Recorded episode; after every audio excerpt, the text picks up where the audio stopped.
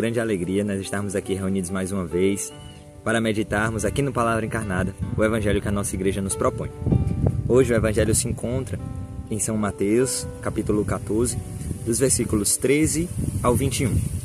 Então, para iniciarmos este momento, peçamos a presença do Espírito Santo. Estamos reunidos em nome do Pai, do Filho e do Espírito Santo. Amém. Vinde, Espírito Santo, enchei os corações dos vossos fiéis e acendei neles o fogo do vosso amor. Enviai, Senhor, o vosso Santo Espírito, e tudo será criado, e renovareis a face da terra. Oremos, ó Deus, que instruístes os corações dos vossos fiéis com a luz do Espírito Santo. Fazei com que apreciemos retamente todas as coisas, segundo o mesmo Espírito, e gozemos sempre de suas consolações. Por Cristo, Senhor nosso. Amém. Vamos à leitura do Evangelho de hoje. Tendo ouvido isso, Jesus retirou-se dali e foi de barco a um lugar deserto, à parte. Quando ficaram sabendo, as multidões saíram das cidades e o seguiram a pé. Ao desembarcar, Jesus viu uma grande multidão. Encheu-se de compaixão por eles e curou os que estavam enfermos. Ao entardecer, os discípulos aproximaram-se dele e disseram: Este lugar é deserto e a hora já está adiantada despede as multidões para que possam ir aos povoados comprar comida. Jesus, porém, lhes disse: Eles não precisam ir embora. Dai-lhes vós mesmos de comer. Os discípulos responderam: Só temos aqui cinco pães e dois peixes. Ele disse: Trazei-os aqui. E mandou que as multidões se sentassem na relva. Então tomou cinco pães e os dois peixes, ergueu os olhos ao céu e pronunciou a bênção partiu os pães e deu aos discípulos, e os discípulos os distribuíram às multidões. Todos comeram e ficaram saciados, e dos pedaços que sobraram, recolheram ainda doze cestos cheios. Os que comeram foram mais ou menos cinco mil homens, sem contar mulheres e crianças. Palavra da salvação, glória a vós, Senhor. Meus irmãos, esse evangelho de hoje é um trecho muito conhecido para cada um de nós. É o momento em que Jesus realiza o primeiro milagre da multiplicação dos pães. Nós sabemos né, que Jesus realizou mais de uma vez este milagre. Né? E hoje o Evangelho, né, essa narração deste fato, que está presente nos Evangelhos de Mateus, Marcos, Lucas, narra a primeira vez, o primeiro momento em que Jesus, logo após receber a notícia de que o seu primo João Batista havia sido morto por Herodes, ele se retira para um lugar à parte, mas a multidão sedenta o segue. É assim inicia-se o evangelho de hoje. Jesus que se retira e quando ele chega no local para onde ele ia se retirar, aquela multidão já havia o seguido por terra. Quando Jesus chega lá, a multidão já está lá o aguardando, né? Então, este é o primeiro ponto de meditação para o nosso evangelho de hoje. Existe sempre, em todos os instantes, uma multidão sedenta do Cristo em cada um de nós. Assim como aquela multidão estava sedenta de Cristo naquele momento. Né? Eu gostaria de trazer este ponto de meditação porque os sentimentos que Cristo gera em nós a partir do Evangelho, eles são gerados em nós a partir da necessidade da realidade em que nós nos inserimos. E Jesus também experimentou desta realidade. Quando Jesus, talvez até nos colocando aqui no lugar dele após receber esta notícia da da morte do seu primo tão querido, talvez a gente pode se colocar no lugar e pensar, talvez qual era o sentimento que existia no seu coração. E quando Jesus se retira, ele encontra aquela multidão sedenta e faminta da sua palavra, da sua proximidade, né? sedenta dele. Assim também somos nós. Existe ao nosso redor sempre uma multidão sedenta e faminta. E a partir deste encontro do Cristo com aquela multidão sedenta e faminta, não somente do material, né? mas aquela multidão sedenta e faminta mesmo, né? da presença do Cristo é gerado no seu coração um sentimento de compaixão. E o evangelho é muito claro, né? ao desembarcar, Jesus viu uma grande multidão. Encheu-se de compaixão por eles e curou os que estavam enfermos. E aí nós conhecemos um pouquinho mais desses sentimentos e do coração de Jesus. Né? Coração de Jesus ele é sempre cheio de compaixão. O coração de Jesus ele é sempre disposto a ir ao encontro do outro. Não é um coração que se fecha em si mesmo, que se encerra nas, nas suas condições, nas suas realidades e nas suas percepções, mas é um coração sempre aberto e disponível para o outro. Essa é uma característica muito viva e muito concreta deste coração tão amoroso do Cristo. Ele sempre está disposto a ir ao encontro do outro, mesmo nas condições em que não se parece nada favorável, né? Mas isso vai de encontro necessariamente muitas vezes a, a, aos nossos limites, às nossas condições humanas. Também nós enfrentamos momentos de dificuldades, também nós enfrentamos momentos de dores. E parece que muitas vezes Jesus nos chama a ser essa resposta para a humanidade, até mesmo é, em momentos de dificuldade no nosso coração, em momentos de dificuldade na nossa história. E esta adesão, este sentimento de Jesus de compaixão nos revela também que no nosso coração nós somos chamados a atualizar este sentimento de compaixão e de amor pela humanidade, principalmente a humanidade mais ferida, a humanidade mais sedenta, aqueles nossos irmãos que o Senhor confia a cada um de nós de maneira mais particular. Para nós aqui no Carisma Lumen também de uma maneira muito viva e concreta, aqueles irmãos mais abandonados. E assim é gerado esse sentimento no coração do Cristo. Como pode ser gerado esse sentimento no meu e no seu coração a partir deste encontro com esta multidão sedenta e faminta. Para cada um de nós existe essa multidão. Talvez não numericamente igual, não na mesma circunstância, mas o Senhor, a partir da nossa vocação e do nosso chamado, nos coloca num contexto real e concreto, onde somos chamados a dar a nossa resposta. Também de maneira pessoal, como carisma, também como comunidade.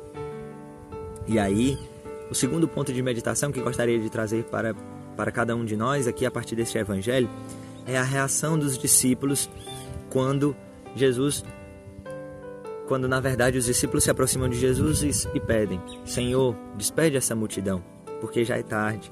Eles precisam arrumar, encontrar alguma maneira de se alimentarem, de encontrarem uma hospedagem, um lugar para ficar, porque aqui estamos no meio da relva, no meio do deserto. Toda essa multidão irá ficar aqui, né? como nós vamos preparar algo para eles, então é melhor despedi-los. Né? Os discípulos, no que eles falam, eles expressam este medo, esta preocupação, esta insegurança que existe no seu coração. E ali Jesus também nos recorda e dá uma ordem. Não é necessário despedi-los, dai-lhes vós mesmos de comer. E assim realiza-se talvez ali uma grande cura, talvez sim uma surpresa no coração daqueles discípulos, né? Mas naquele contexto os discípulos ficam apreensivos, receosos. Mas como, Senhor? É a única coisa que nós temos são cinco pães e dois peixes, né?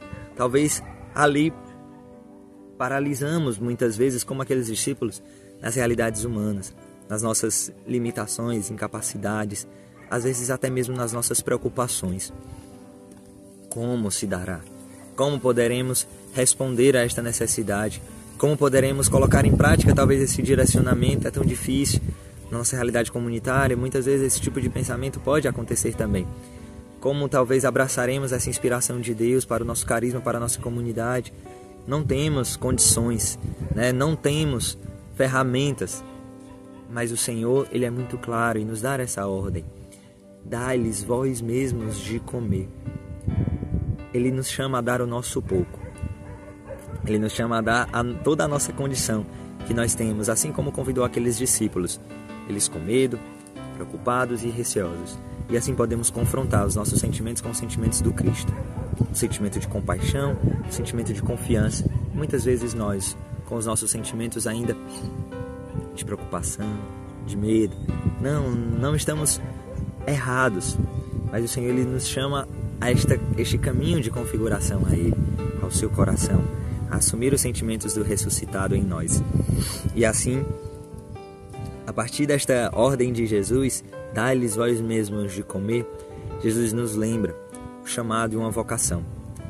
A nossa vida, quando nós damos tudo que nós temos, nós alimentamos esta multidão que está ao nosso redor com o alimento que nós recebemos do próprio Cristo.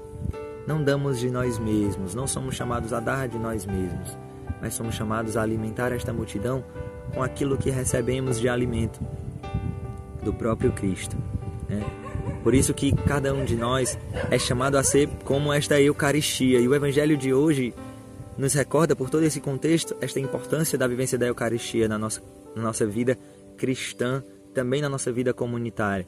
A centralidade também deste encontro pessoal com Jesus na Eucaristia, desse alimentar-se do banquete eucarístico na Santa Missa, para esta plena configuração ao ressuscitado, para também na adoração eucarística nós irmos entendendo e assumindo seus sentimentos, porque quando comungamos, nós nos transformamos nele, nós nos transformamos no Cristo, nós vamos assumindo os sentimentos e os pensamentos do Cristo, e assim podemos saciar a fome e a sede desta multidão, que não, não tem fome e sede de mim, de você, mas tem fome e sede de Cristo em cada um de nós. Por isso, meus irmãos, hoje esse Evangelho também a partir desta, deste contexto, nos chama a esta radicalidade, esta vivência da Eucaristia, na vivência da Santa Missa, na vivência também da adoração eucarística, para irmos nos configurando a Ele e assim escutarmos dele e respondermos à multidão sedenta e faminta ao seu grito de socorro, à sua sede que se revela de tantas maneiras diferentes, né? E nos recorda muito o sentido de também aqui nós hoje como comunidade anunciarmos, termos recebido de Deus a graça de anunciarmos um carisma. O carisma ele surge como uma resposta às necessidades de um determinado tempo, de uma determinada realidade. Assim nós também somos chamados a, a ser uma resposta concreta de amor a tantas realidades de abandono e de sofrimento que nos cercam. E assim também Hoje o Evangelho se encerra com este convite, esse chamado de Deus. Todos comeram e ficaram saciados. Quando nós somos preenchidos desta graça de Deus, completamos este movimento de bebermos e assim levarmos a multidão sedenta e faminta, Deus realiza tudo. Ele não faz a sua obra pela metade e a partir do pouco que nós ofertamos, toda aquela multidão é saciada. Assim nós também somos curados desta mentalidade, de uma certa preocupação, de um certo medo, de até uma paralisia que muitas vezes nos impede de realizar a obra de Deus, a obra que nós somos chamados. Porque quando nós damos o nosso pouco, quando nós colocamos cada um de nós na fidelidade, o pouco que temos para oferecer, toda aquela multidão ela pode ser saciada, mas é necessário darmos o nosso pouco. Sem o nosso pouco, talvez alguém daquela multidão vai sentir falta. Talvez alguém daquela multidão não será saciado. Talvez exista uma pessoa que precisa, vai ser saciada a partir do pouco que nós ofertarmos, que será transformado em graça pela misericórdia e pela bênção de Deus. Então, peçamos, meus irmãos, ao Senhor a graça de sermos fiéis. Cada um de nós reconhecemos que precisamos dar o nosso pouco para que o Senhor realize esta multiplicação dos nossos dons, talentos e da nossa vida ofertada para alimentar esta multidão sedenta e faminta. Peçamos à Virgem Maria a graça dessa fidelidade, desta doação diante do convite do Senhor. Ave Maria, cheia de graça, o Senhor é convosco. Bendita sois vós entre as mulheres, e bendito o fruto do vosso ventre, Jesus. Santa Maria, Mãe de Deus, rogai por nós, pecadores, agora e na hora de nossa morte. Amém. Deus nos abençoe, meus irmãos. Tchau, tchau.